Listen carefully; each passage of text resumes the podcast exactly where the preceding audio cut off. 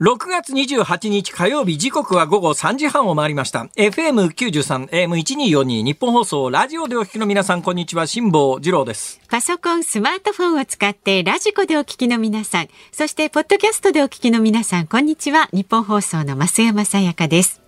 辛坊治郎ズームそこまで言うか。この番組は月曜日から木曜日まで辛坊さんが無邪気な視点で今一番気になる話題を忖度なく語るニュース解説番組です。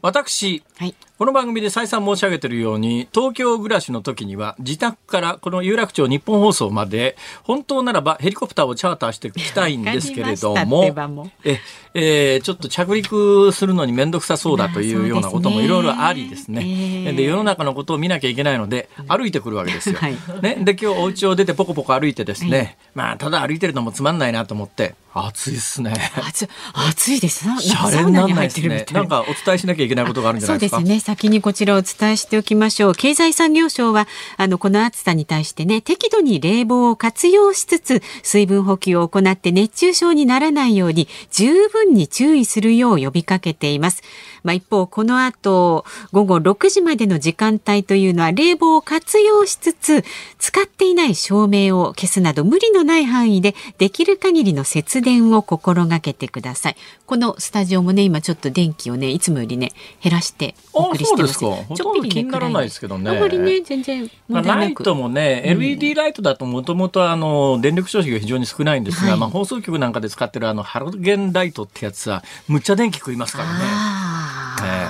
ええ。で、まあ、お家出て、あっちいと思ったんですよ。で、あっちいと思って、すれ違った女性をふっと見たら、マスクしてなかったんですね。あさすがにこのぐらい暑いとマスクしてない人も出始めたなと思って今日に日本放送有楽町日本放送に着くまでのおよそ4キロぐらいの間にマスクしてない人が何人いるかを数えながらちょっと素晴らしいですよ。これはヘリコプターで来たんじゃわかりませんからね。わかんない。ええあのやっぱり取材何でも取材だと思うからですね。そうそうそうとにかく街を歩いて、えー、あのマスクしてない人に何人会うかとどのぐらいの確率かというのを。計算しながら、一人、二人、三人、四人、五人、六人まで数えました。はいはいはいはい。6人まで数えた時点で、うちからおよそ1キロ弱で、まあ確率的に言うと1割ぐらいという感じですね。だからまあもうマスクしてると 熱中症で死んじゃうよと、屋外で、えー、普通に歩いてるだけなら別にマスクもしなくていいんじゃないの？っていう知識がだいぶ広がってきて、あ、マスクしてない人もだいぶ多いよね。で、多くの人はマスクはしてるんだけども、えー、マスクをずり下げてですね、鼻と口を出した状況で、はい、多分屋内その他の状況になったらすぐに上に上げられるような、うん、そういう体制でマスクをしてらっしゃる方が相当数いて、うん、それがまあ大体全体の1割ぐらいで、6人まで数えたところで、はい、結論、はい、有楽町日本放送に着くまでに何人かの報告はできません。なんでですか？えー、そこで気がついたんです。はい、あ、スマホ忘れたと思って えー、お家帰っちゃったんですね。慌てて帰ったんですか？お家帰っちゃったんです。それでお家帰っちゃったもんですから、はいはいはい、お家帰っちゃったもんですから、うん、私の頭の中の時間計算上ですね、この時間までに有楽町日本放送に入らないと、えー、えー、用意していただいている新聞全部読み切らないっていうタイムリミットがあるわけですよ。はい、そのタイムリミットに、うん、えー、家へ帰ったもんですから、ロスタイムが生じた。これは無理だわと。はい、で、これもう一遍4キロほど歩いて、有楽町日本放送に行くと、かなり遅くなってしまうので、新聞読まずに、読めずにこのオンエアに突入しなきゃいけないということが分かったので、えー、えー、一転してバスに乗ってですね。よかったヘリじゃなくてバスにね。うん、はい。あの、プライベートバスにしようと思ったんですけれども、えー、路線バスで210円払ってですね、えー、はい、210円でこの有楽町日本放送までポコポコ。で、まあバス停が結構遠いんですね、ここ。意外と遠いよね。ああ、まあ遠いっていうかまあ、そんなそうでもないですか。うん、えー、で、まあ私、あの、有楽町の駅前でバス降りるとですね、はい、えー、あの、最短コースでは通らない、えー、オープンカフェの前を通るんで、えー、オープンカフェを通ると、えー、コロナにおける人手とかそういうのもわかるんで、はい、まあ、いろんなことの取材ができるんでですね、今日はそのバースを使ってきてですね、えー、結論が何が言いたいかというと、はい、やっぱりこれだけ暑くなってくると、マスクして、あの炎天下を外をお歩きになるのは、おやめいただく方がいい、かなりよかろうと。そうですねもう強くお勧めしたいですね。息苦しくなりますからね。もうあのね、はっきり言ってコロナで死ぬよりも、熱中症で死ぬリスクの方が今かなり高いと思いますそうよ。かもしれませんね。えで、それで言うと、はいこれちょっと本来はニュースの解説コーナーでちゃんと喋った方がいいようなネタなんですけど、ええ最近すごくこう違和感を感じるのが、あのーオミクロン株になってから、はい。ほとんど重症化する人とか、えこれ医療現場の人と話してて、いやー、最近コロナが悪化して、重症化する人とか死ぬ人とかって、まあ見たことないですねって医療現場の人がええ私に言うんだけど、ええええ。でも統計上は、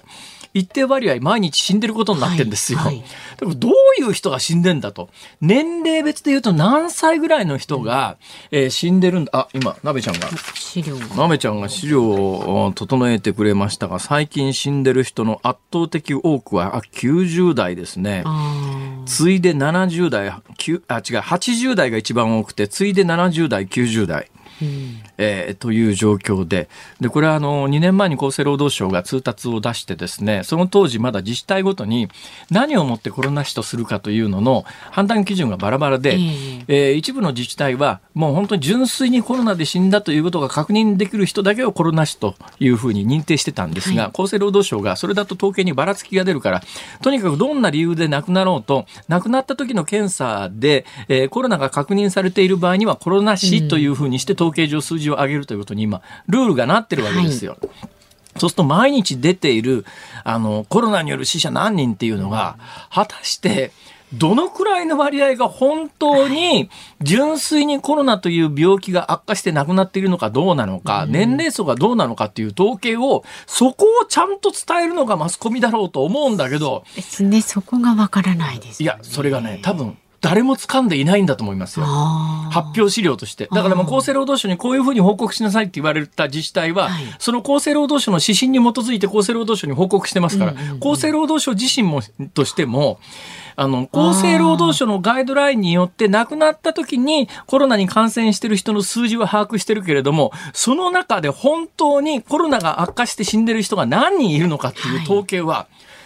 おそらくね、こんだけ、実はかなり調べてんだけど、出てこないところを見ると、国も把握していないんじゃなかろうか。そうすると、はい。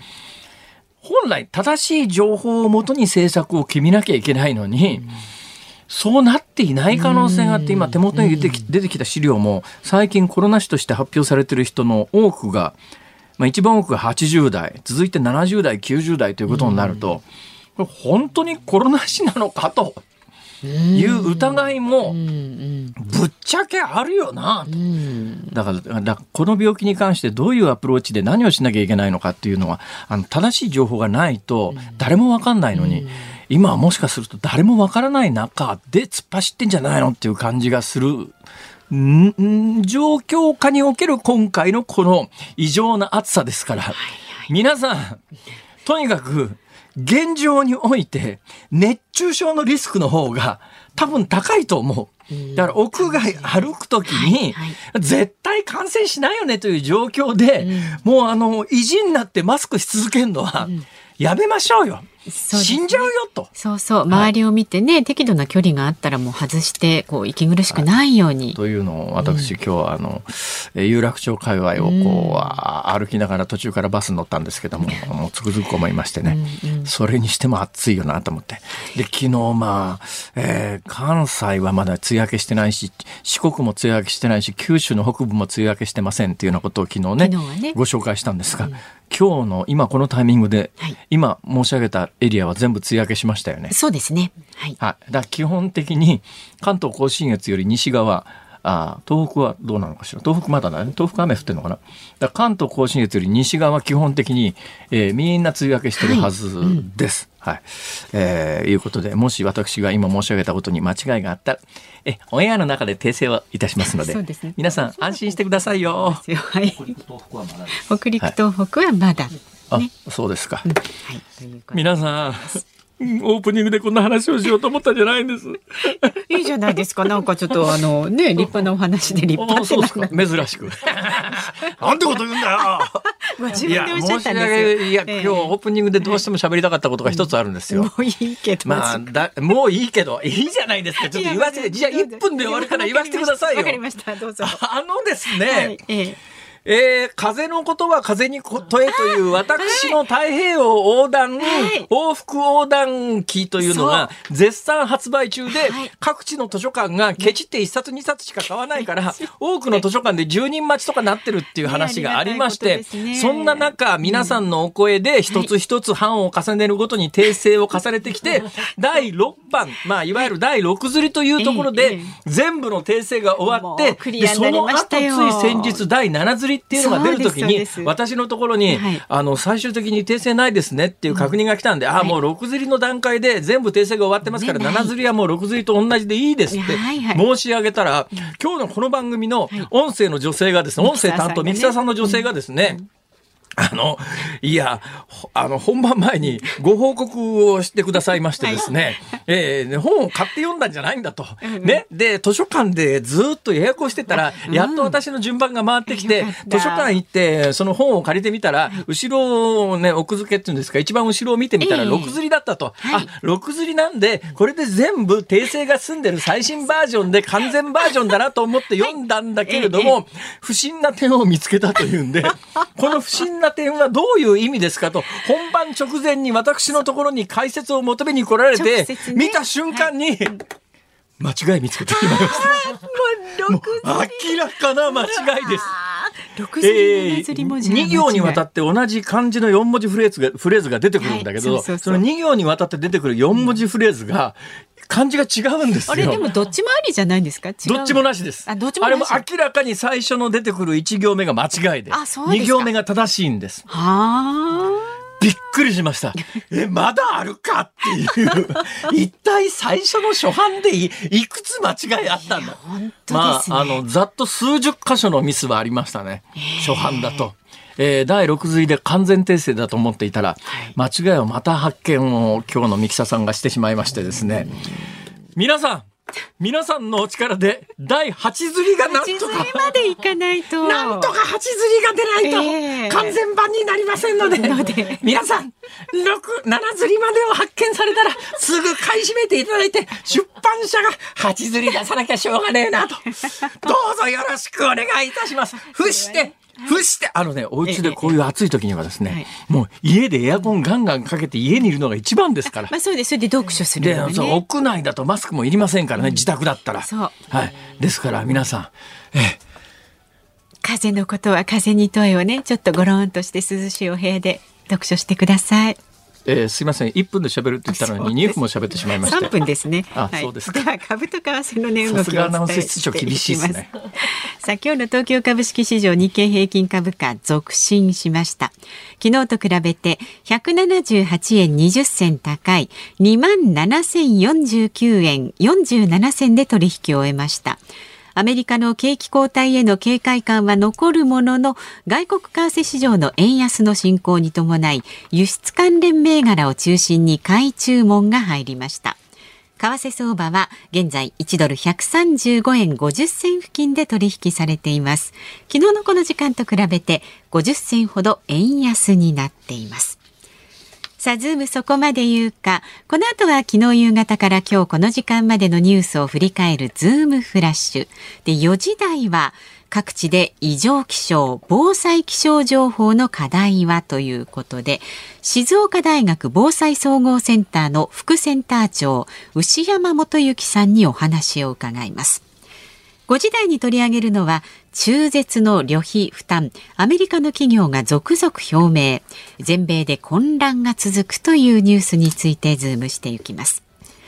番組では今日もラジオの前のあなたからのご意見お待ちしております。メールは zoom zoom アットマーク 1242.com 番組を聞いての感想はツイッターでもつぶやいてください。ハッシュタグ漢字で辛坊治郎、カタカナでズーム、ハッシュタグ辛坊治郎ズームでつぶやいてください。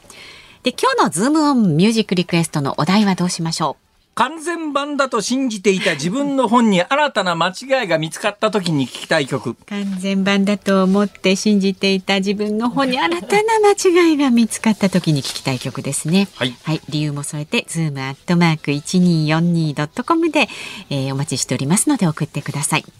さあ、この後はズームフラッシュです。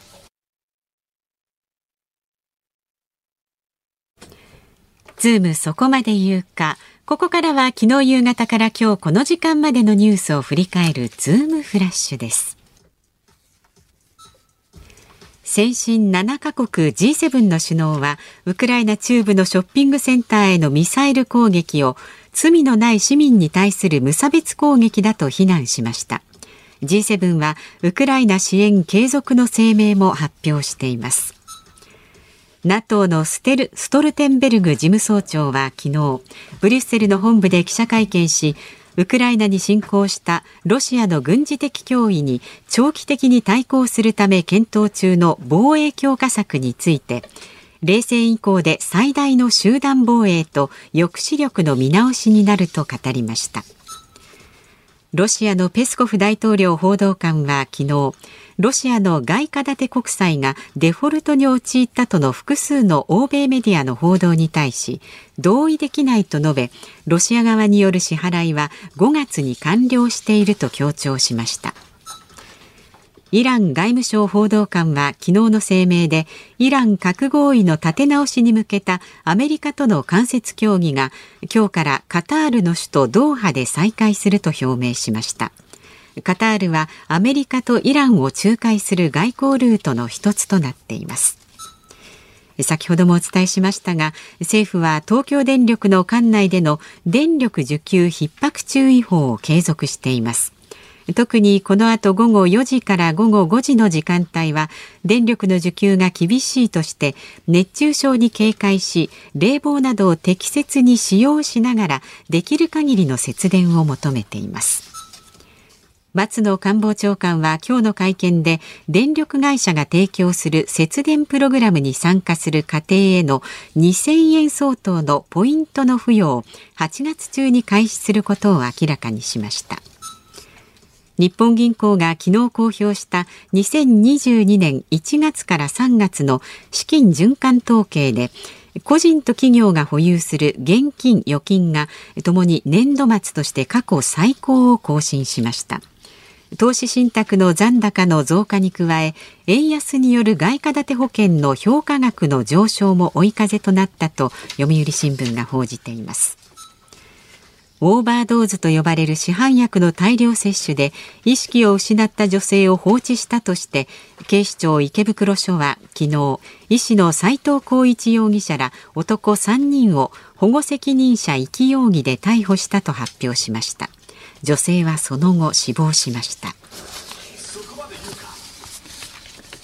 さてどれからいきますかね。ニュースの順番で言うと一番最初のニュースでですね、ウクライナのショッピングセンターにミサイルが着弾してえー、かなりの方が亡くなっているという、はい、あの映像を見たらショッピングセンターで普通に買い物しているところにミサイル飛んできて、ね、たくさんの人が死ぬって、まあ、ゼレンスキー大統領は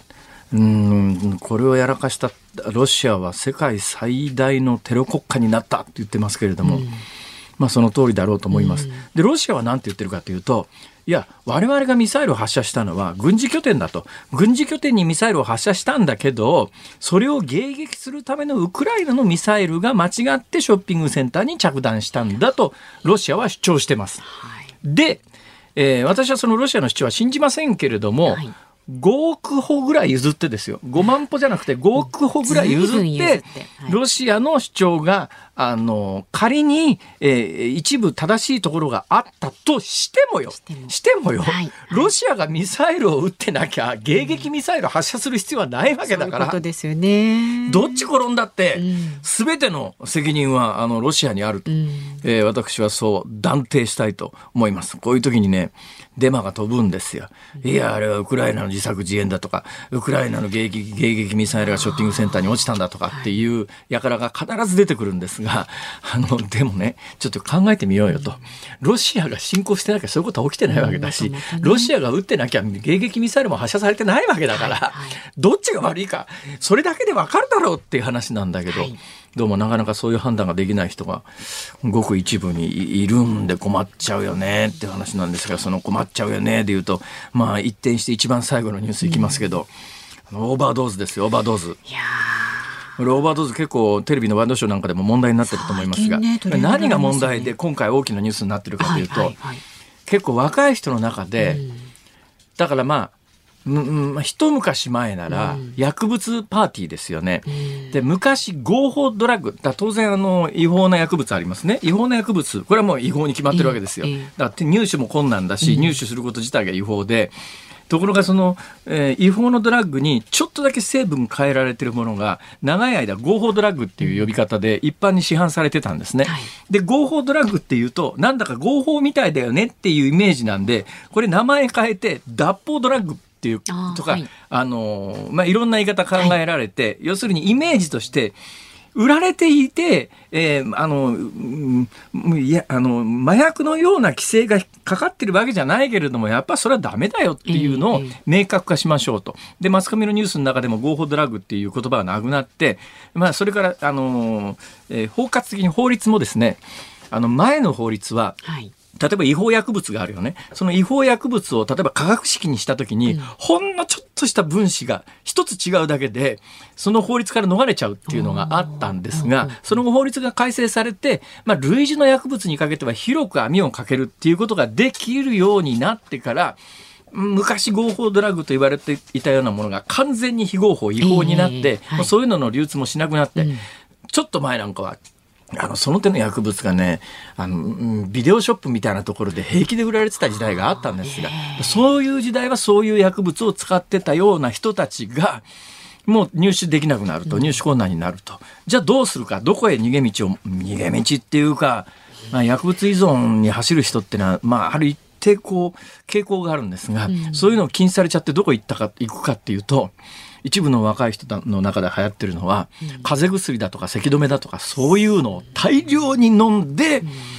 あの市販薬で誰でも薬局行ったら買えるわけですね、買えちゃいますもんね。ねね一般的な我々のイメージで言うと、うん、市販薬というのは、まあ、あの一類二類三類ってこう、はい、薬局じゃなく薬には分類ありますけれども、はい、まあ、お医者さんに行って処方箋もらわなきゃいけないようなやつはかなりきついけれどもお金出しは誰でも買えるようなコンビニで買えるようなその辺の薬局で普通に買えるようなえそういうところってそんなに強烈な効き目がないよねっていうなんかイメージがあります。えーえーまあね、ところがね、うん、それは用法用量を守っての話で、うん大量に飲んだりすると、うん、その成分によってはですねまああの違法のドラッグやってるような状況に近いような、これが若い人の間でオーバードーズっていう言葉が、オーバードーズっていうのはもともと薬飲みすぎるっていうそういう意味で、はいはい、それオーバードーズに気をつけて薬は使いましょうねっていうための言葉だったんですが今若い人の間ではオーバードーズっていうのがいやその市販薬でトリップするトリップっていうのが、まあ、あの昔そういうあの違法な薬物に染まっていた人が薬を飲んでなんかいろんな精神的な現象が起きることがトリップっていうんですが、そういう市販薬でトリップするっていうのが流行ってて、で今回これが何で大きなニュースになってるかというとそのトリップのパーティーの現場に現役のお医者さんがいて、はい、で、えー、現役のお医者さんがそのオーバードーズで、えー、意識失った女性を放置して、そのまま立ち去っちゃったと。多分ね、みんなでやってたんだと思いますよ。でみんなでやって。じゃあこれ違法か合法かというと、それ自体は、違法とは言えないんだよね、これが。だからそれ自体取り締まれないから、そこで人が死んだと。で、医者だろと。で、一般の人だったらこれもしかするとね、えー、罪に問われない可能性があるのは、いあのどのくらい危険かはわからないけれども、あんた医者でしょ、医者だと、そういう状況下だったら人が死ぬということは当然予想できるよねって言って、逮捕されてニュースになってるんですよ。という、そういう構図です。はいはいでさっき言ったあの風邪薬とか咳止めだけじゃなくて最近ね結構救急車で搬送されて亡くなるケースが多いのが、うん、カフェインの過剰摂取なんです。これ危ないんですよ実は。あまり知られてませんけれども、はいはい、スタミナドリンクみたいなやつあるでしょ、うん、あれも一定以上大量に飲むと命に関わる、まあ、ちゃんとね量を守って正しく飲まないとねだからそれは薬はその目的にかなった用量、用法を守ってと、うん、えー、ここから先私のちょっとした結構笑えるエピソードがあるんですけど やめときます。もうちょっと、はい、TPO から考えて、うん。6月28日火曜日時刻は午後4時を回りました。東京有楽町日本放送第3スタジオから辛坊治郎と。日本放送の増山さやかでお送りしています。ご意見をいただいております。ありがとうございます、えー、中央区のいつはくさんからですね辛坊さん、文章の構成は果てしのない作業です。まあ、あの風のことは風に問えのね。そうですね。あの見つかったということで。おっしゃる通りです。どれだけ見直したと思っても必ず間違いは潜んでいます。ですよね。でこの方ね。受験生の皆さん、えー、よく聞いといてください。ね見直し見直し。はい、で私は本の出版に携わる人間として心に明記している四字熟語があります。何ですか？それは。高所総人という言葉でですかそれ？書をこうするは塵を払うがごとしという意味ですどれだけ掃除してもすべての塵を取り除くことはできませんからね高所総人初めて聞きました。そうですか。私は危機開会とかですね。そういうのは知ってますけど。あれ。危機開会ね。焼肉定食。ね、わかりやすいですね。はい。それから勉強になりました。本当にありがとうございました。えー、千葉県八千代市のむんちゃんさん、五十二歳の方は、辛坊さんに質問です。はい。よく自転車を漕いで自家発電する装置テレビなどで見ますあありますねありますね、うん、あれはあまり市販されていないんでしょうか主人が頻繁に行くジムにも母がリハビリで行く施設にもエアロバイク必ずありますこの自転車こぎ発電で全国のジムやリハビリで発電したり商業施設や会社に無料でどうぞと設置しておけば運動不足解消と電力不足解消と環境問題解消に良いのではと思って。素晴らしい、ね、我が家に買おうと調べたんですが。実は私それ考えましてですね、はい、太平洋横断中に一番困るのは電力不足なんですよ、ええ堀江健一さんの場合にはあ船はちっちゃかったんですがかなりでっかい太陽光のパネルを乗っけてたんで、はい、それで電力賄えてたんですが、うん、私の船は太陽光のパネルが小さかったんで、うん、エンジンで電力が発電するわけですよ。うんうん、で、これを足こぎ式の発電機みたいなやつがないかと思って、太平洋横断帰ってきてからネットで探したら、ありました。ありました。足こぎ式で、えー、あの、スマホの充電ぐらいはできるものがありました。だけど、そのあたりでいっぱい電力について調べて調べて調べてよく分かったのが、うんうん足こぎぐらいの電力じゃとてもじゃないけれどもその辺の電化製品を賄う電力にはならないですね。発電機っていうのがありますよね。発電機。あの船についてる発電機っていうのがあのあるんですけど。手で回るようなもんじゃ全くないんです。エンジンかけてガーンと回してやらなきゃ、はいでそれで何キロワット発電できますっていうもんだから、うん、あの足で焦げるぐらいな、うん、あのまあ、力で発電できる量って本当に限られててスマホの充電ぐらいはできるけれど、うん、足焦げ発電でエアコン動かすのは、これは残念ながら不可能だと断言いたします。でもほら24時間ジムみたいなとこ今いっぱいあるからそういうところ全部総合したら、それはねあの実際あったのは、私何年か前のテレビの企画で、はいえー、その関西の芸人さんに集まってもらって、うん、その手のバイクね、ずーっと20台ぐらい並べて、はい、えー、こっから先の放送はこの自転車でやりますって言ってオンエアしたことが1回だけありましたけど。まあそんなもんじゃね。はっきり言って一瞬ですね、電波出せるのは。なるほど。はい。まあ、いいアイディアなんですけど、ね、はい、いいアイディアなんですが、なかなかそれでね、電力賄うのは大変です。そっか、はい、という現実があるようです、ね、発電機回すのにあんな力がいるとは思わなかったですよ。その手で回るようなもんじゃないですね、あれは。そうなんだ。まあやっぱり節電をするのが一番ね、まあ、今できることとしてはね、はい、まあクーラーかけつつねやっていきましょう。さあまだまだご意見お待ちしております。メールはズームアットマーク一二四二ドットコム、ツイッターはハッシュタグ辛坊治郎ズームでつぶやいてください。さあこの後は各地で異常気象気象情報警報注意報の課題はというニュースにズームしていきます。日本放送ズームそこまで言うか。この時間取り上げる話題はこちらです。各地で異常気象気象情報警報注意報の課題は。全国各地で異常気象が続いています。今月5日に関東地方で激しい氷による被害。25日には群馬県伊勢崎市で40.2度を観測。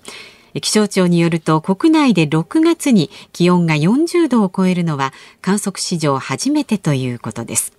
さらに昨日北関東では記録的な猛暑の後雨雲が急速に発達し激しい雨や氷が降る地域もありました。さあ今日はこういったニュースにつきまして豪雨災害を主な対象とした災害情報学を専門に研究をされています。静岡大学防災総合センターの副センター長牛山元幸さんとお電話がつながっています。牛山先生よろしくお願いします。はい、内山です。よろしくお願いします。いや、私、基本的に分かんないことだらけなんですけど、この昨今の気象状況っていうのは、専門家から見て、まあ、こういうこともあるよねっていう話なのか、やっぱちょっと異常だよねって感じなのか、どっちなんですか？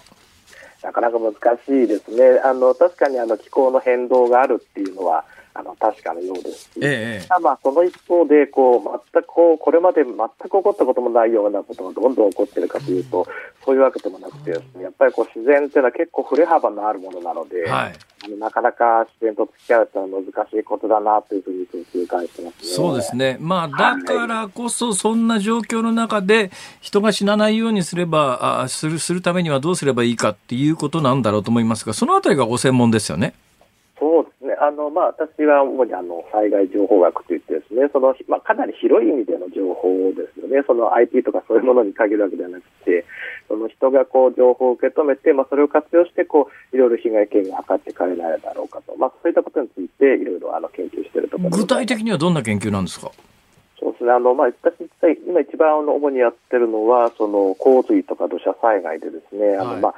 亡くなられてしまう方がいるわけですよね、まあ、そういった方たちがあのどういうあの状況で亡くなられているのか、実はそういうことってあんまり明らかになってないんですよね。えー、そういったことをあのまあ、一番のあのデータソースは、まあ、あの各種の報道なんですけれども、はいはい、いろんな報道とか、それからさまざまな現地の調査とかですね、えー、地理的な情報とか、まあ、そういったものを活用して、いろいろ調べるまあ、そんなようなことをやっておりますね。先生どうですか？そうやって調査してて、最近の例で言って、やっぱこういうところに住んでて、こういうふうにしたしてると危ないとか、あの、死なずに済むためにはどうすればいいかみたいなことで見えてくることってあるもんですか？はい、あの、やっぱり実は結構あの基本的なところがあって、ええ、その特に洪水土砂災害はですね、はい、あの基本的にはその起こりうることが起こりうるところで発生しているというふうに言っていいんですよね。はあ、例えばあの土砂災害なんかですとあの亡くなられた方のほぼ9割近くはですね、ええ、あのハザードマップでいわゆる色が塗られているところ、つまりその、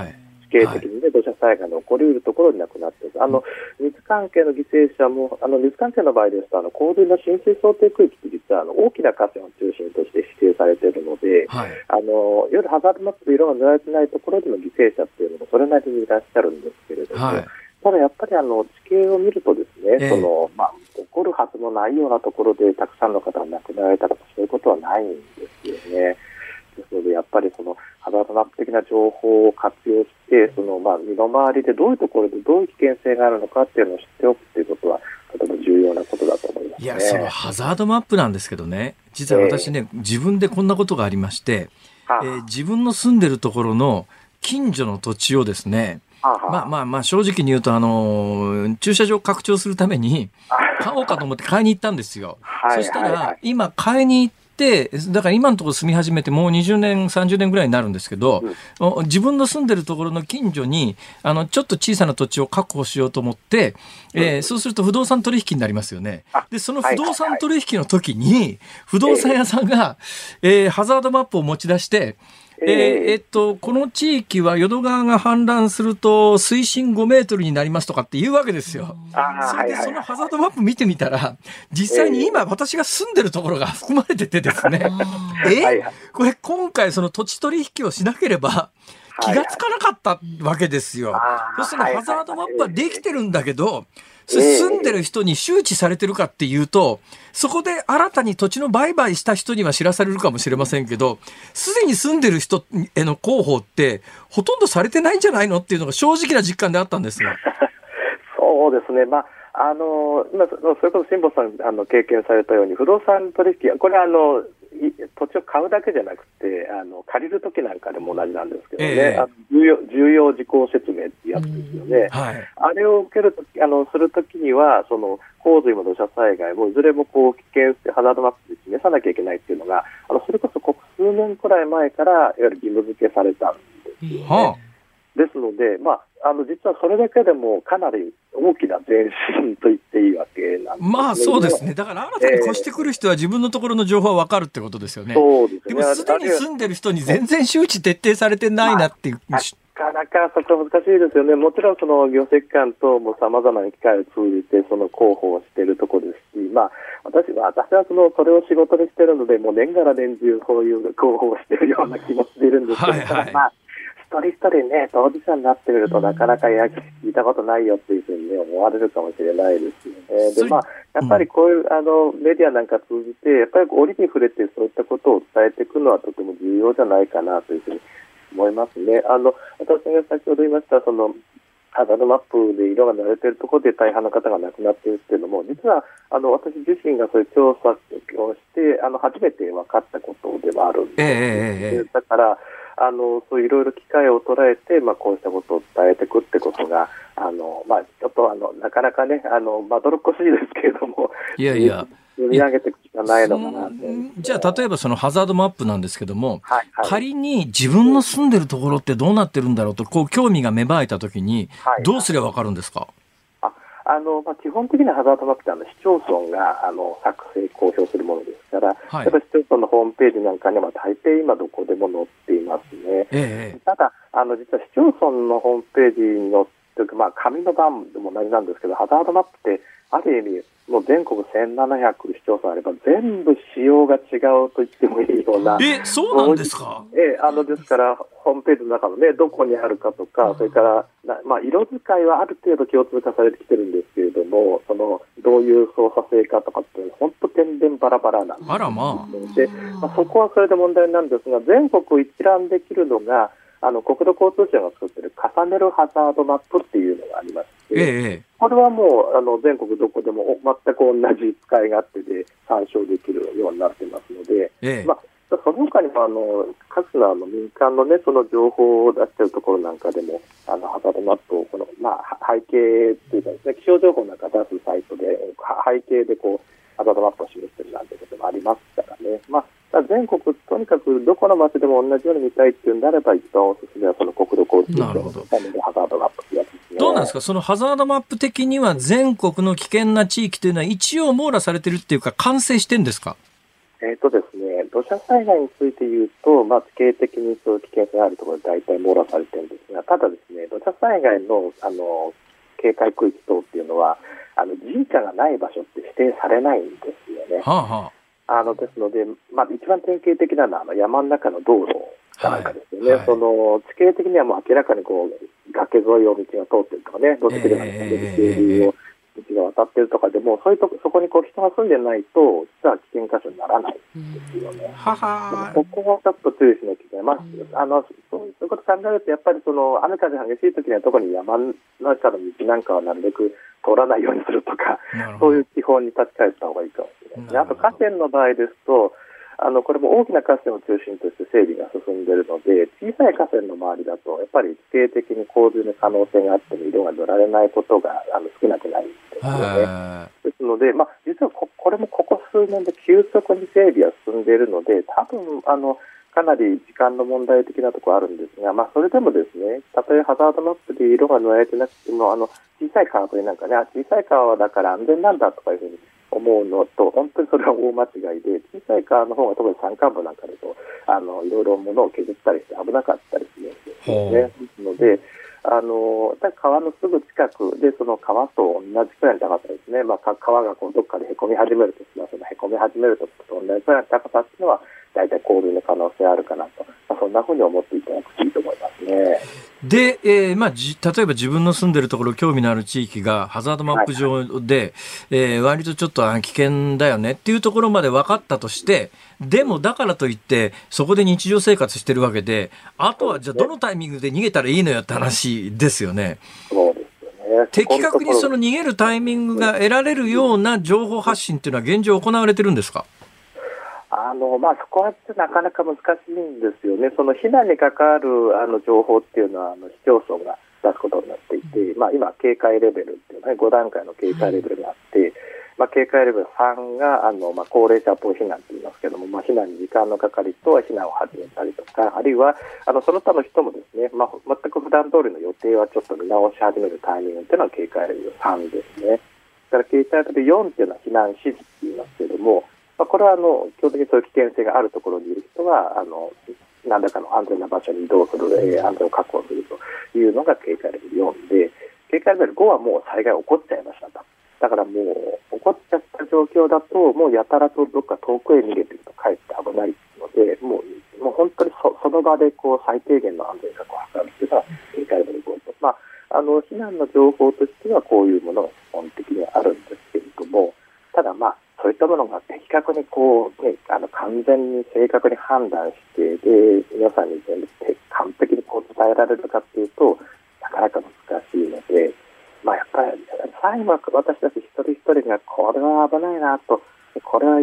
良くないなと思ったら少しでも早めの行動を取るっていうのが基本になってくると思いますね。あのそれで言うとね、昔は気象警報とか気象注意報って私、こう報道で、まあ、一般的にまず注意報があって警報で2段階だったのが、なんかいつからかあの警報中だってみんなそんなに真剣に捉えるようにならなくて逃げなくなっちゃったんで、もうちょっと細かい情報を出そうということで、警報の上に特別警報とかいろんなやつが新しくできて、ところが最初は特別警報って言われると、まあちょっとビビった人もいると思うんですけど、もう毎年毎年ちょ特別警報がどんどん出ると、特別が特別じゃなくなってですね、また特別警報だよ、前回も何もなかったじゃんって、そういう意識って、あの、広がってきますよね、これ。あのそうなんですよね、それはこのこういう情報を作るあの側も本当に懸念しているところで、あとおっしゃる通りだと思うんですよね、あの警報がこうあんまりこう注意されなくて、実はあの避難の情報もそうなんですよね、今、あの避難指示だけになってますけども、あの去年までは避難勧告と避難指示っていう2段階、まあ、そのその手前がその今で高齢者と避難だったんですね、それだけあったんですけど、避難勧告っていうのが、まあ、やや軽視されてきて、避難勧告だけだから、まだ避難指示じゃないから、いいじゃないかみたいな、そういうあの、まあ、受け止め方が出てきてしまったがゆえに、まあ、避難勧告で避難指示を一本化したとか、そういう経緯もあったりする、ね、なるほど。だから気象情報も本当にそうで、あのおっしゃるようにそうです。昔は注意報、警報という2段階だけだったんですけど、今、特別警報もありますし、あとはその土砂災害警戒情報とかですね、から記録的短時間大雨情報とか、実は気象防災気象情報、ある意味増える一方なんですよね。またそれぞれ増えてきた背景っていうのはあるんですけれども、ちょっとこれいろいろ複雑化しすぎてるんじゃないかそういうような見方ですね。いや、だから特別警報でみんな慣れちゃったら、その次に特別特別警報を作って、はい、えそれ慣れちゃったら特別特別特別警報を作ってみたいなことに。あのああながち冗談じゃないかもしれないと。どうしたらいいんですかね、これ。まあ、あの、ですからね、あの、やっぱりこう、どうしてもこう目新しい情報に私たちこう目ついつい目が向き、まあ、あのこれは情報出す側もあるいは伝える側もあのそうだと思うんですけれどもこう目新しい情報が出てそこだけにバーッとこう関心が向かってでだんだんそれが慣れてきてとか飽きてきて でまた軽視されていくのが繰り返されてるんですよね。だから、まあ、私はかなり強く思ってるのはもうちょっとそういう屋上をこう固めていくような作業はもうそろそろ抑制すべき段階じゃないかと。だから、あの、目新しい言葉ばかりをどんどん、あの、追っかけていくというかですね、その、まあ、まあ、ネットで言うとバズワードというか、バズワード的なものを追っかけるんじゃなくて、今ある基本になるべく立ち返って、で、今ある情報をもっと活用したり説明した結結局今ある情報だってみんながみんな、ね、正しく理解してるわけではないわけですからね。そうですね。先生。はいはい。まあ、この昨今の天気で今年の夏どうなるんだろうってなんか漠然とした不安みたいなものがあるんですが、今年の夏なんかこれ気をつけなきゃいけないみたいなことありますかね？まあ、ちょっと私あの天気の予報とかそういう方はよくわからないんで何とも言えないですけれども、えー、まあ、あの、特にあの、中長期の予報ってのは、はっきって、専門家でも先のことはよくわからないんですよね。だから今年の夏がどうなりそうかっていうのは、まあ、いくらでも何とも言っちゃうので、まあ、あの、今年の中で何か特別だというふうに思う必要もないとは思いますけれども、やっぱりそれぞれの季節ごとにあのいろんなことがありますから、まあ、当然、今ね、梅雨が結構早く明けてしまいましたけれども、梅雨が早く明けたからもう梅雨みたいな前線の大雨っていうのは降らないかというとそんなことはないんですよね。あの場合によるとこうあの前線が結構非常に強く発達して局所的な大雨になることもあるし当然あの台風なんかも来ますよね。台風去年は全然あの日本列島に大きな影響を与えなかったですからね。だからやっぱりあのまあ我々大体ちょっと前のことでもどんどん忘れてきちゃうんで、だから今年にこう、特にこう注意しなきゃとそうじゃなくて、やっぱりこの夏場、雨がよく降る季節っていうのは、あの大雨による災害っていうのはきっとあるなと。日本であの残念ながら大雨による災害で亡くなった方が一人もいない年って、明治以降、1年たりともないんですよね。そうなんですか。えー、ですから、やっぱりあのそういうことっていうのは大なり小なりあるなと。でまあ、ただ、今はちょっと昔よりいいのは、やっぱりその予測がね、完璧じゃないにしても、あのやっぱり予測精度っていうのは少しずつ少し上がっていっから、えー、まあ、ちょっと普段と、毎日伝えられる天気予報と、なんかちょっとフレーズに違うような言葉が出てきたら、あちょっと今日は違うのかなと。あの少しこう普段より気象情報をまめに見ようかなとか、まあ、そういったことに気をつけていくっていうのが重要かもしれないですね。先生、先生のような防災の専門家って、あの、自宅を選ぶときってやっぱかなり気使うんですか？そうですね、人によりますね、その辺もね。あの、まあ、災害いろいろ研究していればいるほど、もう、もういちいち考えられてない、考えていられないよっていう、まあ、そういう気持ちそういう人もいるんだ。ね、あの、私も半ばそういうところもありますけれども、まあ、私の場合は雨の災害がね、専門ですから、さすがにあの、自宅がこう浸水しちゃって、例えば自分の町で大雨の災害が起こったのに、自宅が浸水して取り残されて、現地調査も行けませんとかいうのは、ちょっと、ちょっと恥ずかしいので、そうはならないようにくらいのことは考えますけれども、私、難しいですね。現実にあの、実際住んでるところが淀川氾濫したら5メートルの水深って言われてるんですけど、どうしたらいいですかね？5メートルですと、あの、いわゆる2階建ての、あの、よくあるね、あの、戸建て住宅ですと、完全に浸水そうなんですよ。2階のね、天井まで行くんですよ。えーですので、あの集合住宅であれば、もうちょっと高いところ移動して、あのまあ、そこでなんとか過ごすっていう手もあると思うんですけれども、えー、あの平屋とか戸建てですと5メートルの浸水だと、ちょっとその場にいる、いても大丈夫だよとは勧められない深さですね。あのハザードマップ上で5メートルってそんなにあちこちにあるわけじゃないんですよね。えー、そうなんですか、えー、大阪とか東京なの、えー、平野の広いところだと、ところどころに、ね、出てきてしまうんですけれども、まあ、あの内閣府のガイドライン上だとそこまで深いと、ちょっとその自宅でなんとか、あの戸建て住宅の場合であればですね、自宅でなんとかせっていうんじゃなくて、早めにこう、やったりそうですよ。移動するというのが基本ということにはなってます、ね、どうですか？ゴムボート用意しとく。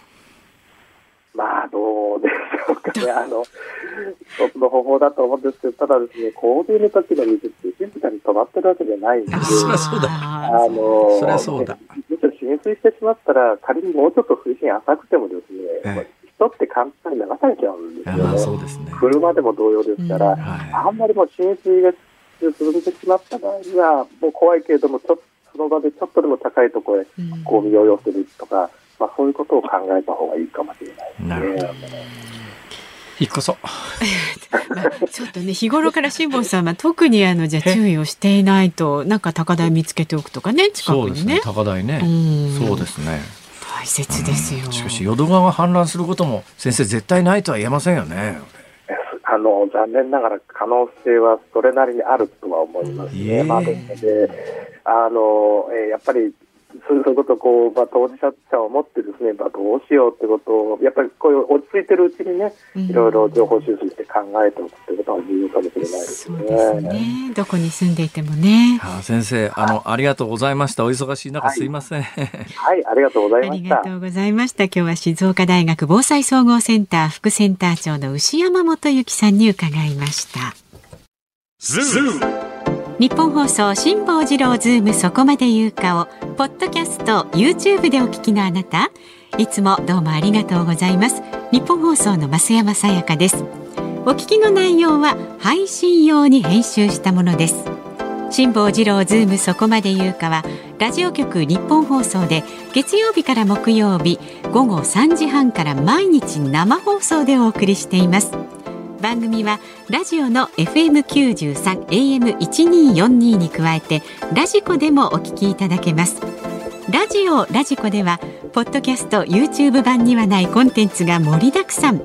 アトムさん吉田由紀ちゃんの中継企画さらに辛坊さんが「夕刊富士」の気になる記事を解説するコーナーそして辛坊さんが聞きたい曲をお送りする「ズームオンミュージックリクエスト」などラジオラジコでしか聞けないあんなことやこんなことがいっぱいです。ポッドキャスト YouTube を聞いた後はぜひラジオラジコで辛坊治郎ズームそこまで言うかをお楽しみください。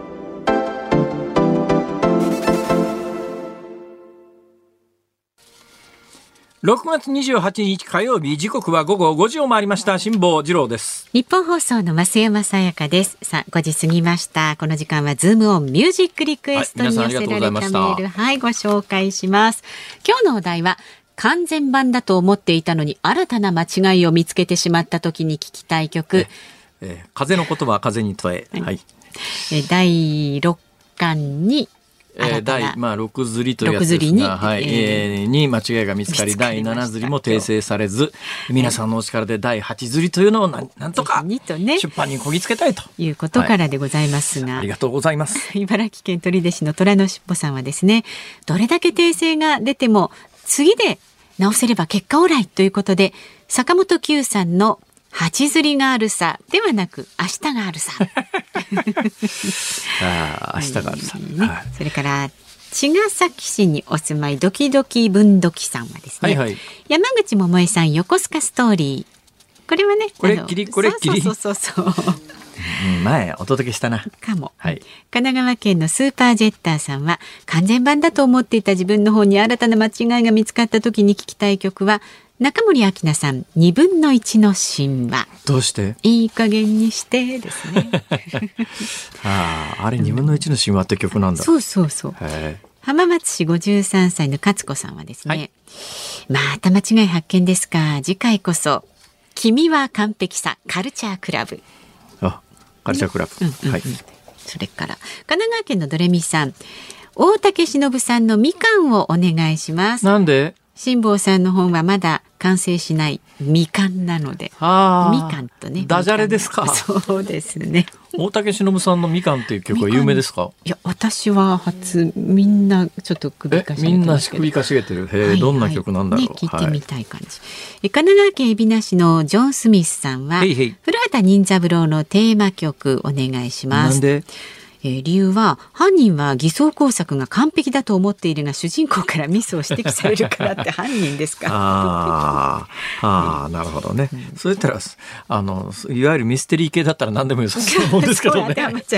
ね。古畑任三郎じゃなくたって。はいわかりました、えー、神奈川県横浜市の国広さんはオフコースのさよならね、本田修正も終わりにと。はい、本当にそうしたいです。夏色ボタンさん、埼玉県飯能市の方ですね。はい、桜田純子さん、夏にご用心。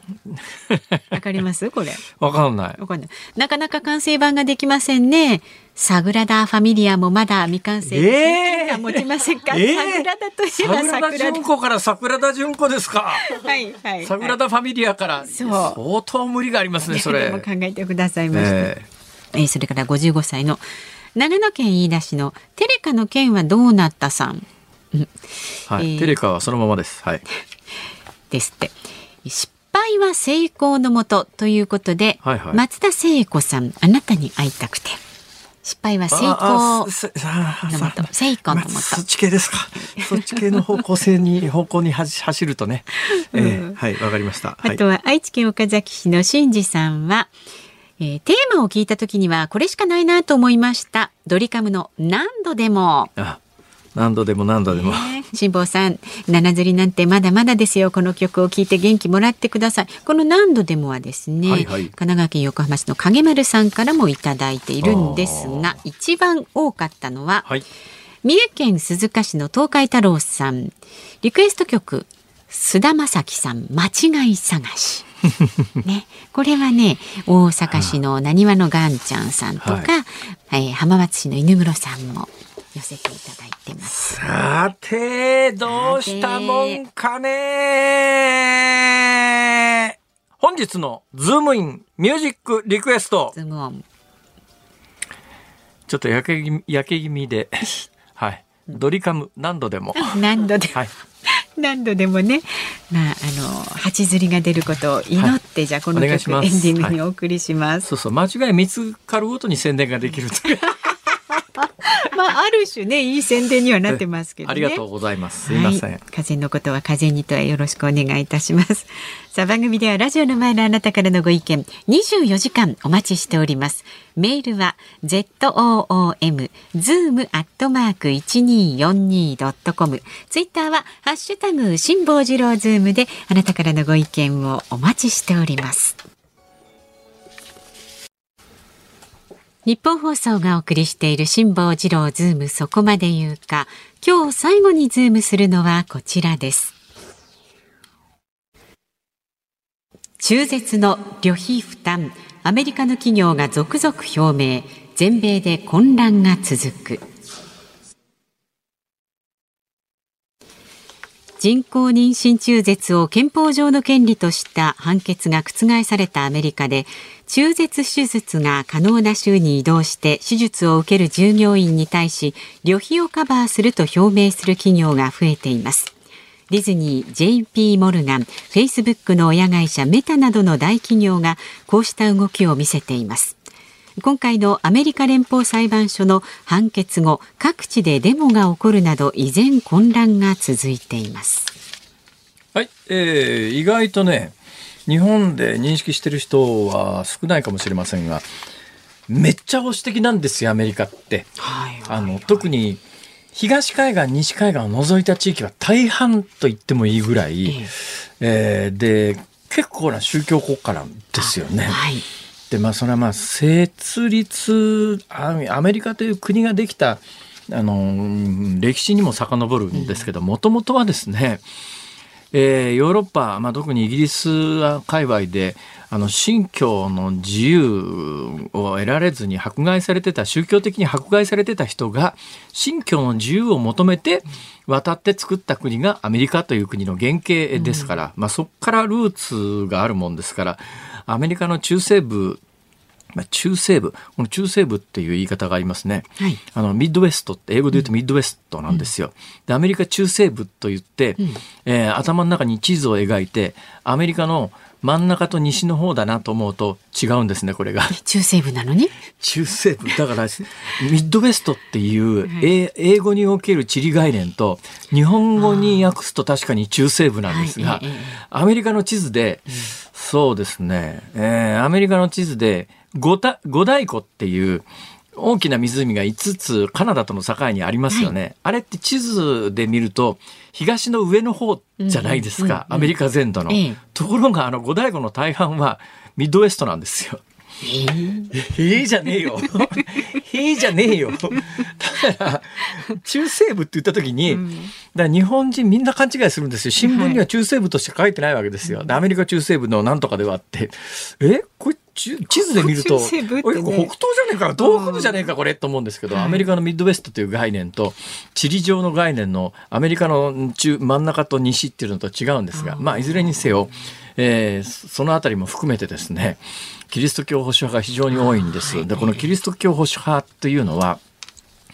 命というのは神様から授かるんだと。はい、ね、神様から授かった命を人間が勝手に殺してはいけない。だから、自殺なんかも非常に宗教上厳しいところがあって、自殺が厳しいだけではなくて、中絶に関してもですね、うん、あの、お腹の中の赤ちゃんっていうのは、えー、受精して赤ちゃんになった時から神様の子であるという、うん、そういう認識だから、えー、たとえ母親であろうと、勝手に、あの、中絶してはいけないと。はいちょっとやっぱり日本での常識なんかと大きくかけ離れてるのは、ね、例えばまあ性犯罪の犠牲になって妊娠しちゃったようなケースがありますよね。うん、日本だったらまずそれ中絶するなっていう圧力は常識的には働かないですよね。はいうんところがアメリカではその性暴力の末に妊娠しちゃったケースでもそれは神の子だから母親が勝手に命をっていうそういう議論になっちゃうわけですよ。ほんで、まあ、アメリカの保守派の間では、えー、で、ずっと実はアメリカの妊娠中絶が厳しかったんだけど、はい、1970年代に入って、だから70年代ですよ。大阪万博の後ぐらいですよ。ね、70年代に入ってようやく最高裁が、はい。いやまあそれは母親の権利なんじゃないの？みたいなことで、えー、中絶が実質上憲法上の権利として認められるようになったんですが、それから50年近く経ってあのトランプ政権の時にかなりあの最高裁判所のメンバーを保守派の人に入れ替えたんですね。はいはい、で基本最高裁の判決って日本でもそうだけど多数決で決まりますから、そうすると保守派の判事が増えるとその保守派の判事の間で今から50年ぐらい前にですね、アメリカ最高裁は、あの、妊娠中絶は基本的に憲法上の権利だというふうに認めるという判決を出したけども、うんこれ変更すると。ね。ここが問題で、これちょっと結果的にどこだったんだろうと思うんだけど、今から数ヶ月前に、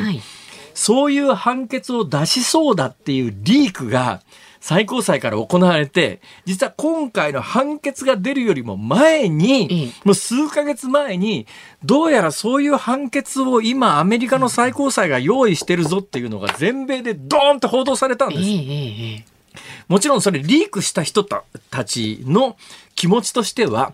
最終的に判決が出てしまうと、もう取り消しが効かない、取り返しがつかないので、えー、判決が出る前に、今の最高裁はこんなこと考えてるぞって言ってマスコミにリークすることによって、えー、その最終的な判決が出るのを阻止しようと、おそらく考えてリークしたと思うんですね。だからもう数ヶ月前に、この最終的な最高裁の判決が出るよりも前に、そういう判決を最高裁が考えてるっていう情報がマスコミに一斉に報道されて、その時最高裁は、えー、その今回報道されたのは事実ですって言ったんですよ。事実ですって言ったの。事実確認をしてるわけです。これね、多分ね、裏目に出ちゃった可能性があるんですよ。何が裏目かというと、多分そのリークがなくても結果、最高裁の判決としては同じだったんですが、最高裁の判決が出た時に、本来ならばもうちょっと大きな騒ぎになってもおかしくなかったんだけど、もう数ヶ月前にこういう判決が出るぞってリークされて、その時に騒ぎになってるから、最終的に最高裁が判決出しちゃった時には、あ、やっぱりねっていう受け止め方が支配的だったんですね。なるほど。事前にこの手のリークをすることがどうなんだろうって、私なんか今回の一連の流れ見ててね、一番そこが気になってたんですが。で、まあ、そういう判決が出ましたと。はい、えー、じゃあどうしたらいいのって話になった時に、じゃあアメリカで認められないんなら、認め、手術が認められる海外に、これ大変ですよ、お金もかかるし。うん、って言ってたら、あの、ディズニーだの、今回今のニュースありましたけども、ディズニーだの、フェイスブックだのっていうところが、はい、あ、じゃあうちの従業員に関して言うと、まあ、海外で妊娠中絶したい場合には、その費用全部出しましょうっていうことになって、はい、これがね、ディズニーとかフェイスブックっていうのがどういうことかというと、アメリカ西海岸ですよ。アメリカに実はこのハリウッドなんかがそうなんですけど、うん、ハリウッドの映画産業とか、えー、アメリカの西海岸とかってものすごくリベラル色が強いんです、アメリカの中でも。はいはい、今回の最高裁の人工妊娠中絶が憲法上の権利ではないと、ね、50年前に憲法上の権利だというのを出した判決ひっくり返した人たちは、うん、まあ、さっきのミッドウェストっていうミッドウェストって言ったってアメリカの 中、ね、中中真ん中ではありませんよって話ですが、ミッドウェストっていうところの前宗教上の保守派がたくさんいるところっていうのと、アメリカってね本当に完全に今二分化されちゃってるよねっていうことの一つの象徴ですよ。アメリカあの中西部ではそういう判決を出る、まあ、湯や母体みたいなものがある一方で、はいはい、西海岸の方のリベラル層は、うん、いいよだったらそんな判決を最高裁が出すんなら、うちの従業員が妊娠中絶したい場合には海外で受けられるように旅行費用まで出しちゃうっていう。アメリカの、まあ、保守派とやっぱりリベラル派ってのっぴきならないぐらい、えー、いや分裂しちゃってるよねっていうのが象徴的にわかるニュースです。ズームオンでした。ズームオンミュージックリクエストをお送りしているのは愛知県岡崎市の新次さん、長野県飯田市ジンギスジンギスカン55歳さん、横浜市の影丸さん、神戸市のふにょさん、えー、4人の皆さんのリクエストで、え Dreams Come True 何度でもでございます。ありがとうございました。1万回ダメでヘトヘトになっても1万1回目は何か変わるかもしれない。そうですよ、辛坊さん。数十箇所ぐらいのミスで、へこたれている場合ではございません。えー、そうですよ、はい、へこたれずに頑張ります。はい。さあ、この後日本放送はショーアップナイター山形から巨人対中日戦。解説、井端和弘さん。実況、日本放送山田徹アナウンサーです。そして明日の朝の飯田浩二の OK 工事アップコメンテーター番組初登場です。明海大学教授で日本国際問題研究所主任研究員の小谷哲夫さんです。そういえば今日は夕刊フジに飯田君のコラム出てたな。そうですそうです。ごめんですからね、はい、そちらもぜひご覧になってください。で辛坊治郎ズームそこまで言うか明日はですね。えー、旅行航空アナリストの鳥海高太朗さん。ちゃんと聞きたいことあるんだわ、今。じゃあ、明日たっぷり聞きましょう。はい、辛坊治郎ズーム、そこまで言うか、ここまでのお相手は辛坊治郎と、増山さやかでした。明日も聞いて、ちょうだい